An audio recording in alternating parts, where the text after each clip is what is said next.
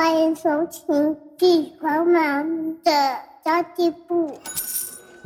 即便是忙碌的职业妈咪，一样能够打造出幸福的家。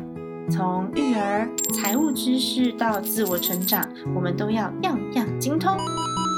我是精算妈咪 Sandy Two，我会在这里透过自己自身经验的分享，以及访谈各个领域的专家达人，让你跟我一起打造属于我们自己的理想生活。本集节目由安联人寿赞助播出。安联集团从二零零六年开始投入帕拉林匹克的运动会，简称帕运。这项为身障人士所举办的运动会呢，在国际地位跟奥运是相当的哦。但是台湾人却很少注意。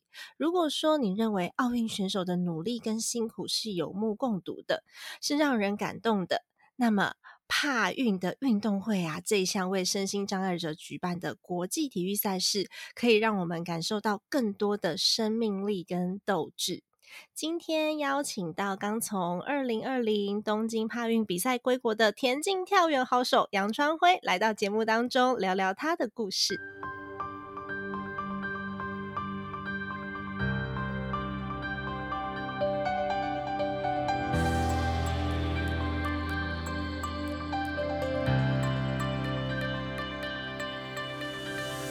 川辉呢，在七岁的时候，世界突然变得黑暗了，没有医生知道为什么会突然看不见了。但是黑暗没有遮蔽了他的光芒，杨川辉没有放弃他的田径天分。川辉的家人跟朋友以及教练，更是一路上鼓励着他多次的参加比赛。更值得一提的是，杨川辉他不只是一位帕运选手。更是一位斜杠创业家，并且呢，在二零二零年东京帕运跟我们的标枪选手刘雅婷共同为台湾代表队掌旗哟。川辉说：“我看不见世界，但透过跳远。”我要让台湾被世界看见，川辉真的做到了。今天呢，我们要热烈的欢迎川辉回国，很荣幸可以邀请你上到我的节目来分享你的故事。Hello，川辉你好。嘿，你好，主持人好，各位观众大家好。恭喜你耶！今年在全家人的支持下，也是参加了二零二零年的东京帕运的跳远比赛。今年是得到了第四年的佳绩，对吧？嗯，对。哇，你觉得这次参加东京的帕运对你来说有什么最大的意义？今年帕运其实原本原本预计是希望说可以带太太跟小朋友一起去参加，嗯，看我比赛。对对，然后就会因为疫情，所以诶，整个比赛延期，然后他们也最后没办法去。可是，嗯，其实蛮幸运的，就这次有蛮多像艾尔达公司啊、东升等一些媒体，嗯，其实，在宣传帕运这一块，嗯，这一次是第一次吧，第一次有这么多媒体愿意去宣传我们诶身心障碍的国际赛运动，所以其实。虽然家人没办法过去，可是因为有转播，所以他们也可以很及时的看到我们比赛的状况。嗯，对，这其实是蛮大一个突破，因为其实台湾人对帕运的认知是比较低的耶。那你是怎么去接触到帕运的？嗯，其实说实在的，我诶，国小开始参加身心障碍运动会之后，我才知道原来身心障碍者也有可以运动的比赛项目。嗯，然后是到二零一三年参加了身心障碍的田径锦标赛，才知道说，哎，除了台湾有推广身心障碍运动，其实在国际赛也蛮多，哎，身心障碍的的运动会，像是肢体障碍，他们会有肢体障碍的运动运动会，然后听障也有听奥，身心障碍像我们视障的选手也有全盲运动会。嗯，对，所以其实，在台湾跟在国际上，其实有越来越接轨的状状态。嗯，真的，因为其实我们之前在台湾比较少去听到说，哎，有身心障碍的这些国际的赛事，但是今年呢。真的是因为各个媒体他们愿意去注意，然后把东京帕运这个比赛呢放大，让大家知道。那你当初为什么会想要参加帕运的比赛啊？因为好像训练蛮辛苦，要站到这个国际舞台上面的契机是什么呢？嗯，其实我在国中就开始接受正规教育，正规嗯的田径教育，嗯然后嗯，会参加身心障碍运动会，原本也只是想说就是运动，然后嗯希望身体可以身体健康啊健康，对对，所以其实从来也没有想过自己有机会可以去参加国际赛事，包括嗯说那时候还没有当国手的时候，也不知道有身心障碍的国际赛。嗯所以其实，嗯，算是无心插柳吧。因为我是一个还蛮喜欢运动，而且在运动上边虽然很辛苦很累，嗯。可是，呃，喜欢运动完之后的，就是挥汗如雨啊，或是疲劳的感觉，觉得我这样好像有哦。尽力到，或是有，哎，我还虽然是眼睛看不到，可是我还是可以在运动这个领域有不错的表现。嗯，所以就在这样呃顺水推舟的情况下，就是有一次参加国际选拔赛，然后也荣幸的达到国际赛的标准，所以在二零一三年就开始参加了那个身心障碍的国际赛。哇，达到国际赛的标准，你讲起来好轻松，我听起来就哇，怎么那么难？国际赛的标准那个时候是什么呀？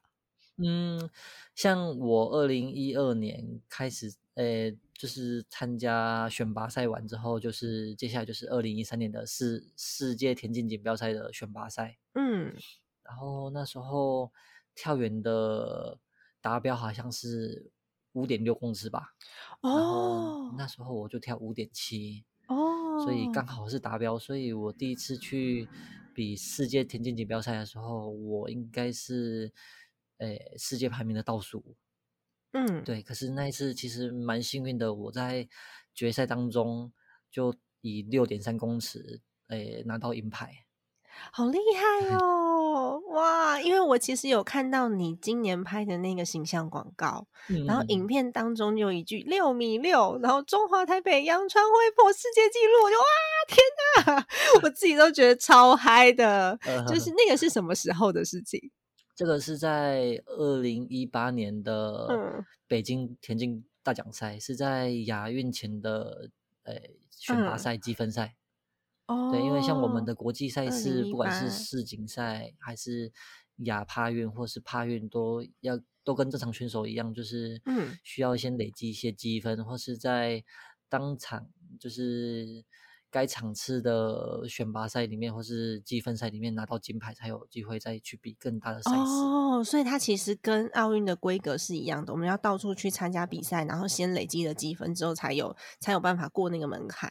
对对对，其实我们国际赛事也是规嗯模都跟正常选手一样，就是要先去各个大大大大小小的诶诶嗯大奖赛啦，或是一些积分赛去累积积分这样子。嗯，那你们在对训练的资源上面的获得，有没有一些你们觉得比较困难的地方，还是说跟一般选手有有什么不一样吗？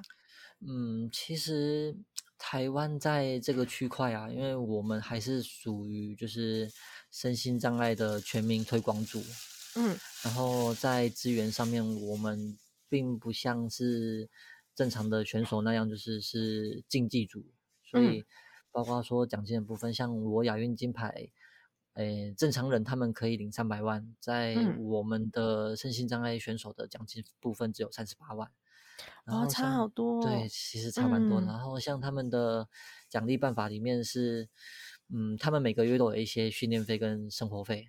对然，后其实，在我们过去的时候，我们只有亚运跟奥运的前三个月才有，就是三个月的训练费。哦，那你之前这些训练怎么办？嗯，其实我们都是靠自己啊，就是哦因为因因为兴趣，嗯所以其实，在选手的时代也没有想那么多，就是爱爱运动嘛。对然，后所以就是觉得说可以继续坚持下坚持下去。可是哦现在有家庭了，就发现说，嗯，三个月的集训费一天四百块，嗯我们然后餐费三百块，这样一天加起来七百块，我我就跟体育处长官说，呃，我又有家庭，然后现在又有房贷嗯贷，然后嗯又自己开店，其实整个成本来说蛮高的。嗯，对，所以其实这两年体育署原本是只有三个月集训费，为了嗯，就是希望我可以去参加比赛，他们是有帮我们找赞助我一些生活费。然后所以是很需要赞助厂商的来一起来帮忙。嗯，对，因为其实从五月疫情开始啊，五月中嗯疫情开始，我就没办法工作。嗯，对，因为哦对，因为你对，对对对，因为你开的那个是实体店工作面，室，对对对，是工作室啊，对对吼，而且你在受训的时候其实没有办法工作啊，因为你就一个人，有机会成本上的问题嘛。对啊，就是长官也是希望说我可以减少一些嗯工作量，然后增加一些训练的品质。所以其实我们在这一两年的呃训练训练中，其实受到蛮多、蛮多诶民间团体啊，或是呃身心障碍体育运动总会跟体育署的帮助。那、嗯，其实也特别感谢说，因为这次的疫情的因素没办法工作，然后安联人寿找我拍这支广告。嗯，对，所以就是还有一些经费可以吃老本这样子。然后就是能见度有变高啦。那安联人寿这边给予什么协助？嗯，安联人寿其实就是找找我拍这这支广告，就是希望原本是希望说可以在嗯比赛前就是帮我们宣传一下对身心障碍运动。嗯，对，然后其实安联人寿在这个区块在很久很久以前就也有找过我们学姐拍一个举重选手拍过就是广告。然后嗯也是希望可以借此帮我们身心障碍运动选手推广一下。其实台湾也有一群很努力、很认真的选手，其实也是跟正常的选手一样，就嗯是在亚运啊或是奥运之后，我们也有比赛。嗯，对，然后除哦了宣传之外，我们有是有收到一些广告费的赞助。嗯，对同时靠民间机构比较多一些。对，哦，了嗯解。那那你觉得帕运选手面临到最大的困难是哪一些？就除了刚刚讲的训练经费之外，我们除了训练前、训练中、训练嗯后，然后包括说比赛、比赛的状、比赛期间，或是比嗯赛后的生涯规划。像比赛期间啊，嗯，我们跟正常选手比较不一样的是，他们可能可以单独一个人就完成所有事情。嗯可是像我是全盲选手，我可能在比赛的诶比赛前需要做一些热身的调整。嗯然后以往这些这些热身正常人应该就自己可以来，可是我因为完全看不到，所以我需要一嗯个陪我热身的陪陪陪练员，或是我嗯们称作陪跑员的，诶一个协助嗯者，就是嗯一个伙伴后就对了。对，然后像我们在比赛的过程中，像我眼睛看不到，所以需要教练帮我拍手指引方向。嗯对，所以，嗯，我们的比赛就需要跟，所以像我，我的比赛就比较像是一个 team，就是，嗯从热身啊，包括说比赛的调整啊，包括比赛间的声音、先声音的引导啦，都需要协助。然后像嗯我们这边有一个，他原本是国手，他原本是学柔道的对选手，可是后来在四大运的选拔赛，就是被选手就是颈椎颈椎摔错位，啊天哪！对，所以为什么是呃，他是在做防守的时候，就是呃对手把他压制，然后头先着地，所以嗯后来对手在就是压制的情况下，他颈椎就错位了。那对，怎么办？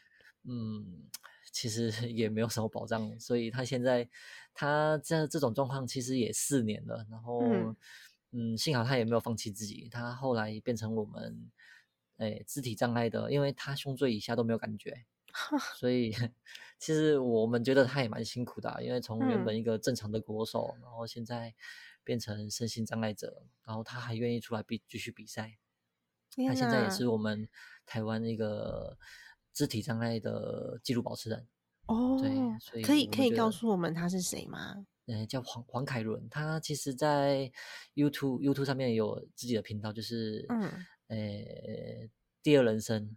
嗯，对，所以其实观众朋友如果有兴趣的话，其实可以去找看看。真的，因为真的有好多像这样子的选手，他们的坚持真的比我们一般正常人都还要，嗯，应该是说他们韧性很强啦，不容易，对，真的不容易，因为像一般人有可能哦摔摔摔跤一下，然后痛了就不就放弃了，就不做了，是啊，就害怕了。所以像这个选手出去比赛的时候啊，因为他嗯。嗯就是行动比较没有那么方便，所以像他在一些生活自理上就可能也是要学协助者帮他嗯，比如说洗澡啦、盥洗啊这些。所以其嗯。实我们的、我们的能够完成一一场比赛真的不容易，除了自己状态要。好之外，嗯。我们也需要很多的诶贵人协助，然后很多嗯。资源的赞助，我们才有办嗯。法跟正常人一样完成一场就是梦想中的比赛。真的，其实你讲这一段让我觉得有点感动诶。对啊，因为你自己本身就是身为视障的选手，然后你还是会去去鼓励，然后去接触这些跟你一样身心障碍选手，并且你是很有同理心的，在嗯面对这些事情。然后我有感觉到你讲话的那个语言，也是对他们是充满认同感跟崇拜的。对，其实因为我也是比较重度啦，所以嗯。嗯，我在很多方面，就是除了训练之外，比赛的时候，因为家人比较不方嗯。便跟去，尤其尤其像我们比亚运跟奥运的期间是住在选手村，对，所以选手村的时候，就算家人可以陪伴出国，也没办法进去选手村里面，哦，那那要谁陪你啊？通常就是教练跟队嗯。友互相协助。嗯，对啊，对啊，所以其实哦，嗯，教练已经不单只是单纯的教练，他还同时是别人说我生活中一个很重要的协助者。真的，对，嗯，跟奥运选手的教练的角色不太一样，你们的紧密度更强。真的，嗯，对，对啊，那我们还是回到你身上，因为刚刚我们讲到了教练的部分，然后讲到了家人的部分，其实你一路上家人都给你很多的陪伴跟鼓励，他们嗯，是怎么样陪伴跟鼓励你，让你觉得，哎，我还是可以再继续，就是给了你满满的爱还有动力。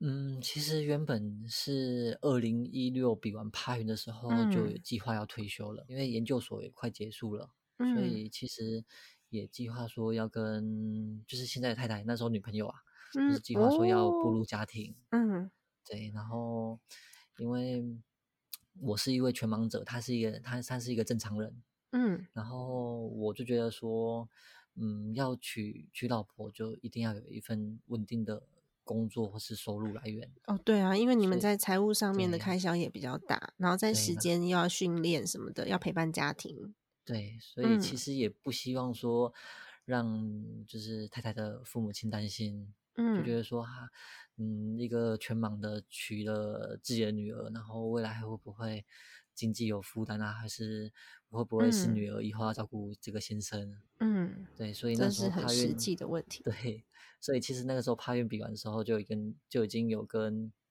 教练讨论，然后教练是嗯觉得说，嗯，既然要选择就是要步入家庭，也是要有一嗯。份稳定工作，所嗯。以后来是因为，嗯，工作也工作一年了。然嗯。后教练在二零一八年之前，就是跟我说啊，因为我们找不到选手，嗯就嗯，是台湾这一代在这一块推广还是比较少一点，所以哦对。其实能参加国际赛选手不多，所以教练后来又跟我说，就虽然你有工作了，国家可能也比较不会给你太大的压力，嗯然后就希望说啊，不然你就再出来比看看，有得名的话就算赚赚点奖金这样子，赚点零嗯用钱。哼，对，所以了解从那时候才又开始出来比国际赛，然后一直哦。到这次的帕运。嗯，那当，中你的家人，就是你现在这个太太，那个时候嗯她是支持你的吗？嗯，后来嗯，为了就是因为我原本是在一般的视障按摩院工作，然嗯后后来为了嗯自己有训练的时间，因为担心说在按摩院那边如果平常出来训练，然后嗯后来诶再回去工作的时候，其他按摩师可能会有不一样的看法，他们觉得说为什么你有客人的时候可以回来工作，没有客人就跑去训练？所以教嗯练在这个情况下，他就协助，就是请劳工局协助，让我成立按摩工作室。嗯，变成老板。对，太太嗯，那时候其实也是健身教练，哦，所以。我们一开始就是想说，哎，那我们可以成立一个运动按摩工作室，就嗯，我负责帮选手做放松，然后太太帮对。选手做哦，训练。对啊，而且你的优，势是你了解运动选手的需求。对对对对对。嗯对，所以其实在这个领域上，嗯我们刚开始其实找的点还蛮不好的啦，嗯就在那边住了三年，都快搬走了。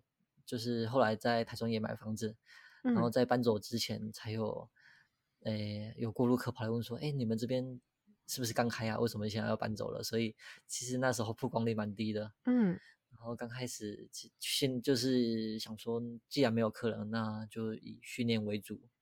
然后就变成说，其实有一段时间都是太太在协助我，就是经济的部分。哦，那现在现在这个你的按摩院叫做国手之手，对不对？它现在还开在同一个位置嘛？你可以告诉我们它在哪里吗？哦，我们后来搬到北区，就是台中的北区国泰街那边，就接近一中街的部分，国泰街一百零三号。嗯，对，就是其实如果观众就是平常有运动习惯的啦，或是有一些嗯，就是职业上的不舒服，比如说电脑坐太久啦，或是。工作上的一些职业伤害的话，都可以来找我。嗯，真的，你真的是一位运动选手兼斜杠创业家。真的，这些时间真的蛮辛苦的，因为两边要兼顾嘛。赶快上 Facebook 去去搜寻，你可以看到国手之手视障按摩工作室，就是我们川辉的工作室。然后，因为川辉他非常非常了解运动选手跟运动员的需求，所以如果说你在这方面有任何的需要的话呢，在台中北区对吧？一中街附近。大家可以安排个时间，然后过去让川辉这边协助你哦。我这一段我也是，就是蛮有感受的，因为明明就是一个国际赛事，然后曾经拿过金牌的选手，但是在经济协助上面却却是这么的缺乏，这的确是台湾整体的运动环境所造成的。对对啊，嗯嗯，就觉得有一点可惜，所以希望大家可以一起手牵手的支持我们。虽然没有办法像像一些民间企业，然后像一些大企业，我们可以捐钱或者是给很多的资源，但是我们可以很简单的就去常辉的工作室里面，哎，给他按摩啊，聊聊天呐，其实也蛮好的耶。哎，对，其实我们我们刚开始就业创业的时候，其实也没有特别去推广，就是运动按摩。对。然后太太那时候也还在当健身教练，所以其实我刚开始生收益真收入真的很差，嗯，就可能连房租都缴不起，嗯，对。然后后来是因为老大出生了，诶，后来在亚运比完之后，老大出生，然后变成说我我也希望太太可以专专心照顾小朋友，所以嗯，我就负责经济的来源，然后太太帮我成立这个粉砖，就过手之手这个粉砖。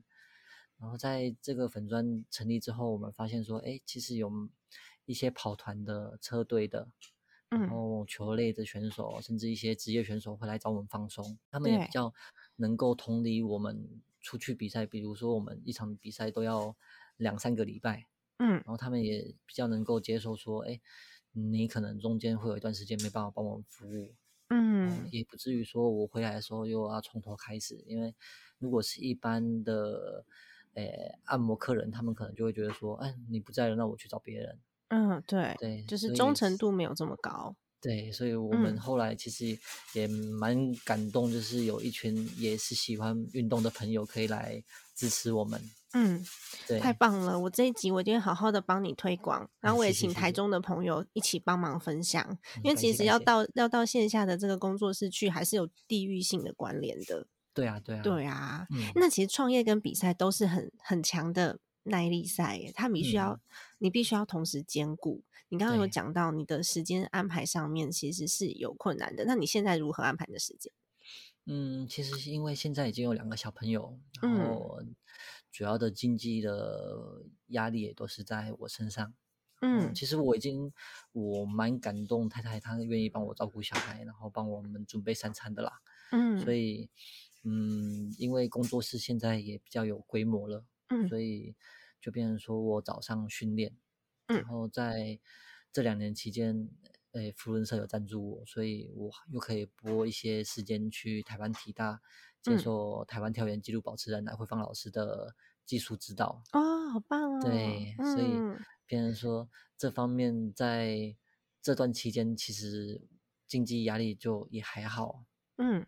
对，然后，OK，对，就是等这这一次，因为我们刚我们比完赛回国，然后等隔离出来之后，中秋节之后又会开始营业，这可能又会是一个，因为也三个多月没有工作了，所以又要开始把客人追回来。哦，对，因为你三个多月的时间都在训练，对，准备这一次东京帕运的比赛。对，哇。那你刚刚其实有讲到，呃，教练的部分啊，嗯身为一个全盲的选手，你可以仅仅就靠着教练拍手的声音去判断你要冲刺的方向跟起跳的时机。哎，嗯这个到底要怎么做到？因为拍手的声音我们可能没有那么敏感，那你嗯是完全是完美的配搭，然后全然的相信这样的默契，应该是不是一朝一夕可以形成的？嗯，其实嗯我在二零一三年世锦赛那一场比赛，因为成绩也还不错，拿了银牌，所以我刚开始嗯，并不会觉得说全盲跳远戴眼罩贴眼贴这件事情是一件很恐怖的事情。嗯尽管教练说曾经有一个全盲选手他在第一跳破世界纪录，可是，在第二跳没有跳进沙坑，变成下肢瘫痪。啊我还是觉得说，嗯，那好像这个就就只是一个比较危险的运动，我只要小心一点就可以。他是没有跳到沙坑里面，跳到外面。跳跳到外面去。对哦，天哪！对，所以我们才会说，别人是用跳远去呈现他的生命，我们是用嗯生命在跳远。真的，对，对啊，因为我有看到你的广告，然后那广告就说：“哎，因为你，所以我相信。”我就觉得哇，这句话好有力量，好让人感动。这就是你跟教练的默契。对，就是对啊把全心全意，因为教练就是我一个目标吧，一个方向吧，所以嗯就完全投入教练的，就是节奏上面去跑去跳这样子。哦，是靠节奏，不是靠那个声音的大小。对他声音，他 他教练也会嗯配合我的诶、步伐的节奏下去拍手，因为嗯教练如果没有拍到拍在我的步步点上面，嗯对，因为我们跑步有一个节奏下去跑，教练嗯如果没有拍在我的节奏上面，他如果拍在我节跑的跟跑跑的步点跟步点之间，我可能也会乱掉。哦，对，所以就变成说我在配合教练，教练也在配合我。比赛的场合应该人很多，然后教练拍手的声音又这么的细微，他跟你站很近吗？哎，没有，教练跟我站的距离大概有三十几公尺。三十几公尺，你怎么听得到？嗯，就是要，所以我们在比赛的过程中，像全盲的，尤其跳远这个项目，我们在比赛过程中是大会需要颁奖也暂停，然后其他的竞赛项目也暂停，广播都暂停，嗯完全连观众都不能有发出声音，全部安静。对，全部安静。如果有观观众，比如说在场上刻意去干扰的话，甚至都有可能被请出场。哦，天哪！对，所哦，这个感觉是很 amazing，就是所有人配合这个运动项目对，去完成赛事。对，嗯我们的比赛就需要很就是大众去一起去配合我们，我们可能就是起跳之后，他们可以发出声音，嗯就嗯是进沙坑那个瞬间，可是，在准备要准备跑的时候，他们大家就是要安静这样子。嗯，这是全部人都有的默契。对对对对对，好酷哦！因为嗯我知道这种那个帕运的赛事在国际上面跟奥运是相当的，所以其实有很多的电视台在转播，然后也会有这些什么体育体育的记者在那边嗯采访，所以要做到全部都很安静，大家都配合，这真的蛮困难的欸、很不容易。对，很不容易。那在这些参赛过程当中，有没有哪一些是让你觉得记忆最深刻、很兴奋的时刻？因为你刚刚有讲，你本来二零一六年比完就想要退休了，但是嗯总是会有一些让你难忘的事情，然后觉得让你让你觉得说，哎，我还是想要继续参加比赛，挑战一下我自己。有没有嗯什么记忆深刻的、兴奋的那种时刻呢？嗯，比较兴奋的时刻应该是就退役之后，然后后来又燃起想要比赛的热情，就在嗯二零一八年那场北京就是亚亚亚帕运之前的大奖赛那一场比赛。哦，就嗯是你破纪录的那一场，对对对对，是吗？因为在那场比赛的，嗯，我是准备了大概一个多月到两个月就下下场比赛。嗯对，然后那场比赛，其实，在热身，呃，在我我们在比赛前会先裁判会先给我们试跳，对，试跳一次到两次。嗯，然后我在那一场比赛的试跳的时候，嗯，没有跳进沙坑，哦，所以扭伤了右脚。嗯。然后那时候还是觉得蛮庆幸的，因为我的起跳脚是左脚，虽然右脚已经肿起来了，所以，嗯可是我还是觉得说，嗯，那我还至少还是可以用左脚下去跳。哦，你超级乐观的耶！哇，可是，可是嗯就是在正式比赛的第一跳的时候，因为右脚在痛，所以我因为我们戴眼罩跟戴眼贴嘛，所以其嗯实我不知道自己，嗯，右脚在痛，已经没办法推，就是推出去了。嗯所以步伐整个变小，所以我在正式跳的第一跳又没跳进沙坑，又扭伤左脚。嗯对，这两这两跳就是后来两只脚完全都肿起来，就是整个脚都麻痹。嗯然后那时候就想说，呃，我刚成立工作室，收入也很不稳定。然后这场比赛太太有陪我来，嗯然后肚子里面还有一个小 baby。嗯对我就是想说，教练帮我成立这间工作室，我什么就是什么都做不好，工作也不稳定，然后也没有达到教练的期许啊。然后太太嗯的肚子里面有一个小朋友，嗯嗯，我会不会这样就诶整个比赛的梦想都泡汤了？啊，所以你是因为责任心，然后给自己非常大的压力。对，然后也其实嗯自己那个时候在这两跳的之后，我蛮低潮的啦，就觉得嗯说会不会这场比赛就没有什么结果。嗯后后来是进，就是教练就因为我们的声音，我我们需要听教练的声音去对动作嘛，所以教练呢就在旁边拍手跟我说，叫我站起来，然后叫我说，嗯，不用担心，你就再跳一次这样子。嗯对，然后带我再走回去那个起跑的地方的时候，他就跟我说：“哎反正我们两两只脚都受伤了嘛，你就至少跳进沙坑有一个成绩，我们也比较好跟国家大交代。哦，天 哪！对我听到都想要哭了。对，所以嗯。后来就在正式跳的第二跳，居然破了亚洲纪录。嗯。对，这跳也其实也是我生涯跳最好的一次。嗯，对，然啊后嗯，其实我听我我我有看到那个安联人寿今年他们帮传辉你拍了一支形象广告，然嗯。后这个 video 的短片最主要是在讲你跟教练之间的坚定的信任，对，然。后就是在讲你刚刚讲的这个故事，一起夺下荣耀的时刻，所以我才会嗯说，当那个影片上面讲说，哎，六米六，中华台北杨传辉破世界纪录，我看短片我就已经默默在掉眼泪。我是那种看到别人伤心，我就会跟着难过的那种人，就是看电影会哭的那种，所以我就自己默默感动的掉眼泪。可是刚刚听完你讲这故事，我觉得它背后的意义远远不止。你跟教练的信任，还有你跟家人之间，然后你对自己的责任感，所有的一切，然后在这一次的比赛当中，好像有了一个很大的突破。对，哇，天哪！哇，那那个瞬间你在想什么？脑中有没有画面飘过？嗯，其实很特别的是，我的我破亚洲纪录那一跳是嗯正式跳的第二跳，嗯然后后来我又跳了第三跳，原因就是因为嗯教练跟我说有成绩就好了，结果我那一跳跳完之后，我太太跟教练都以为那一跳只有五点六公尺，不是六点六，嗯。对，所以尽管裁判唱名是六点六，嗯，我们其实连我都不相信啊。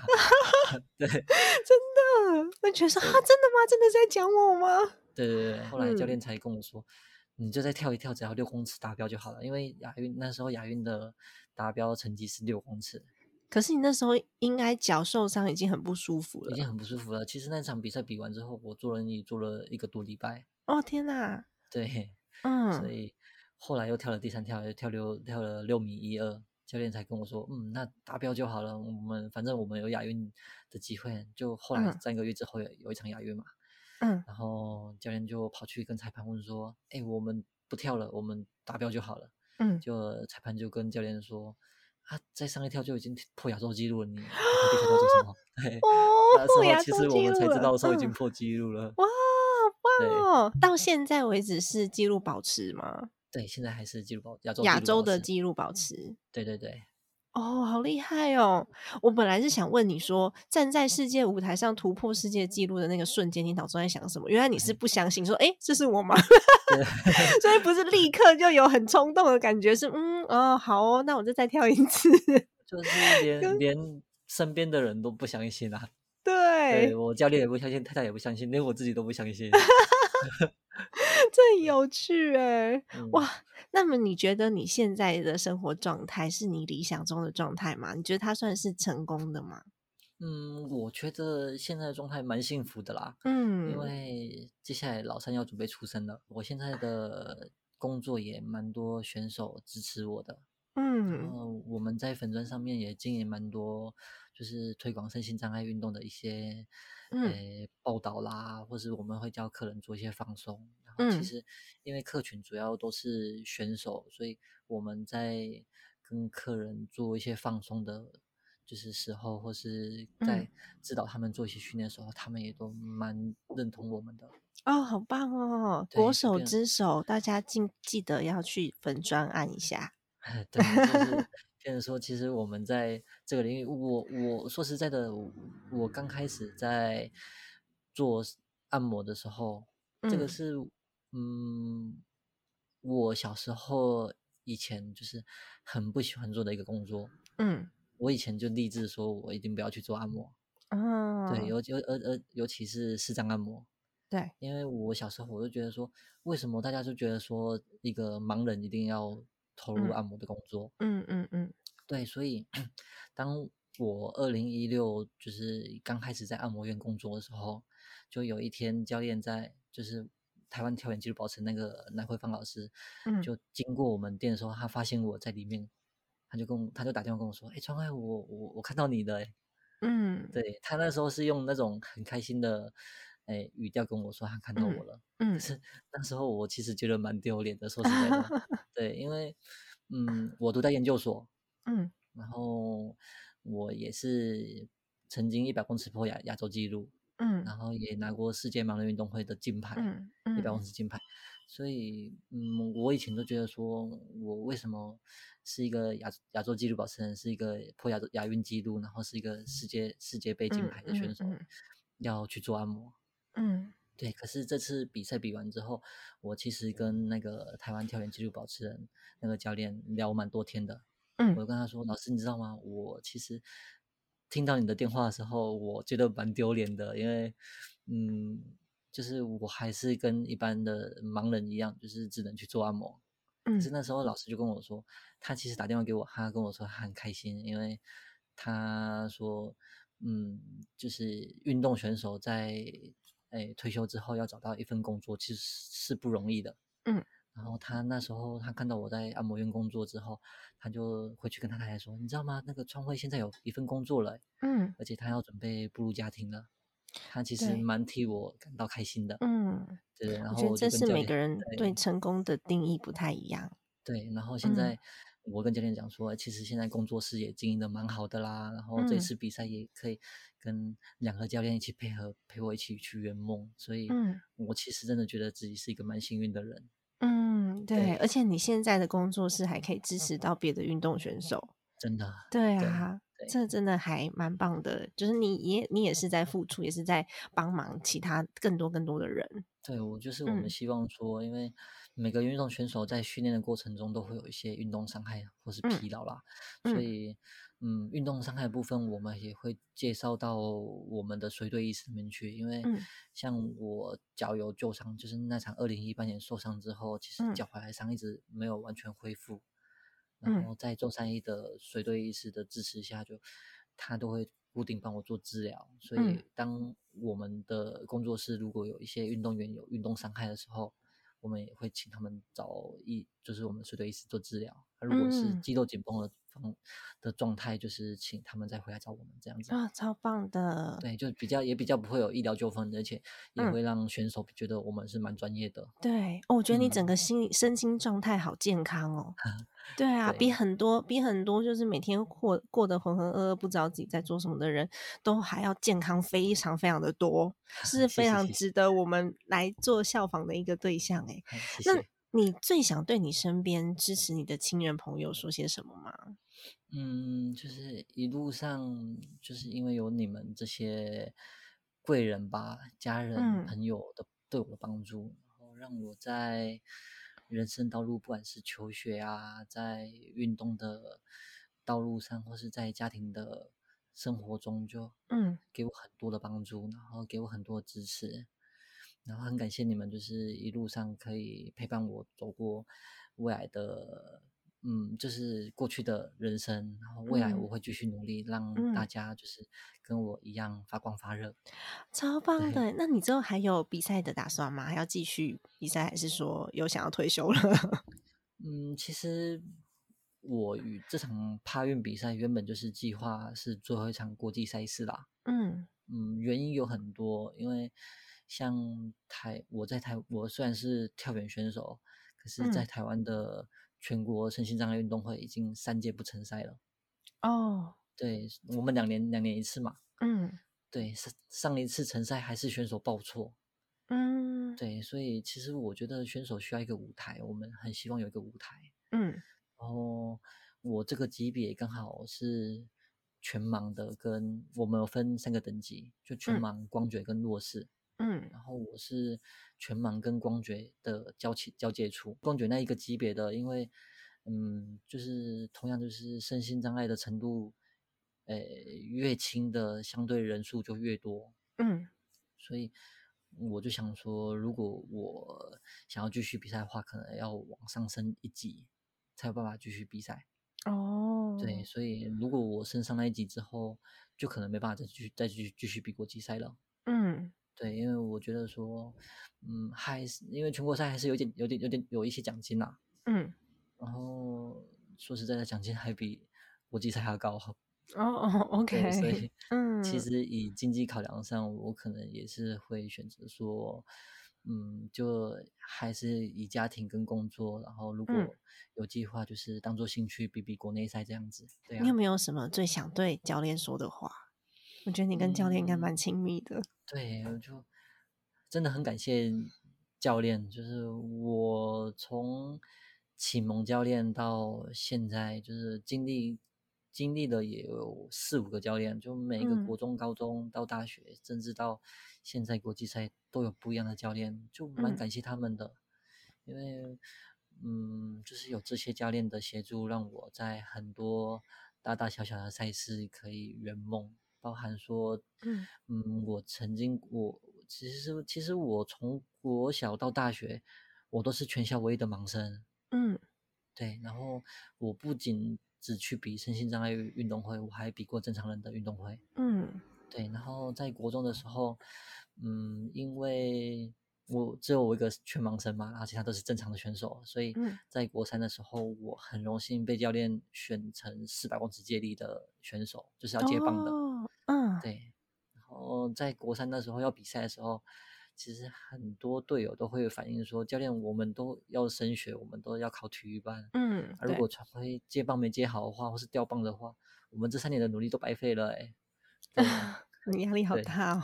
对，可是教练他就对跟、就啊集合队友跟教练队友嗯说，他在这三年看到创辉的努力，嗯然嗯后也是希望队友跟教练可以肯定创辉。嗯对，所以我们那时候就其实暑假啊，然后放放学就一直会留在学校做一些接棒的，也嗯，很荣幸最后在县市选拔的时候，我们拿到第二名，然后拿到全国赛资格。对，好棒哦。就其实也蛮嗯。感动的，就发现说自己除了在身心障碍领域这一块有不错表现，其实在正常选手的运动会里面也可是也也是有一些突破，而且大家都愿意一起帮忙。真的。嗯，我这期节目好有爱哦。对啊，整个节目都在感动，我自己我自己默默的含泪，有没有？因为我是很容易，我真的是很容易感动的人呢。呃哦，我今天真的很谢谢川辉跟我们聊了这么多，因为川辉嗯仅能就是靠着教练的声音往前走，他需要极强的信任基础，然后拥有这么多强烈连接的伙伴，然后我觉嗯得你跟教练几乎都是一体的。所以其实就跟安莲这一次讲的，因为是你，所以我相信的那一股力量，其实是相辅相成的啦。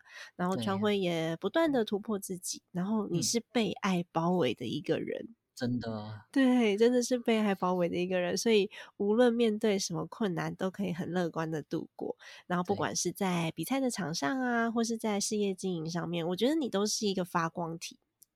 哎，对，就是其实，嗯，我觉得嗯，能陪我一起燃烧就是大家啦，就嗯。很感谢，就一路上有这么多人愿意陪伴我成长，嗯。也很很感谢，因为其实身心障碍者在不管是就业上啊，或是嗯。生活上，或是就学上，都比较容易被忽略，或是比较容易被刻板印象。没错，对，可是嗯。我一路上因为有这么多协助我的人，这么多愿意帮助我的人，嗯，让我在这一块，其实我太太都说我是一个很幸运、很幸运的人，很幸运，很幸运。对，就算正常正正常人也不一定有能够受到这么多人的帮助。嗯，对，所以我算是一个很幸运的人。我觉得最主要的也是因为你知道感恩。我觉得你如果你知道感恩的人，自然会有人愿意集结起来他们的力量来帮助你。嗯，嗯，这也是你自己散发出来的，算算是什么？散发出来的能量吗？嗯对，让世界从另外一个角度看到身心障碍人士的韧性，然后你把。喜欢的事情变成你的使命，把小爱嗯。变成大爱，而且你让世界看见台湾。超棒的耶！哇，好感动哦！那今天这期节目真的很感谢常辉，然后也感谢安莲这一次安排了这样子的一个访谈，希望大家多多的认识帕运，然后认识川辉，认识身心障碍人士他们所需要的帮助哦。那么安联是奥运以及帕运的全球顶级合作伙伴，在台湾呢，也感谢安联人寿，因为有这样的企业愿意支持体育活动，才能让台湾帕运选手的努力被大家看见。Spark confidence。凝聚热力，信心不灭。希望台湾的体育能深入文化、社会的文化当中呢，让大家持续支持台湾的体育，支持帕运选手，造就更多美好的故事。好的，今天节目就到这边结束啦。家庭理财就是为了让生活无虞，分享这期节目，让更多的朋友透过空中打造属于自己幸福的家。我们下一集再见，谢谢川辉，谢谢听众，谢谢主持人。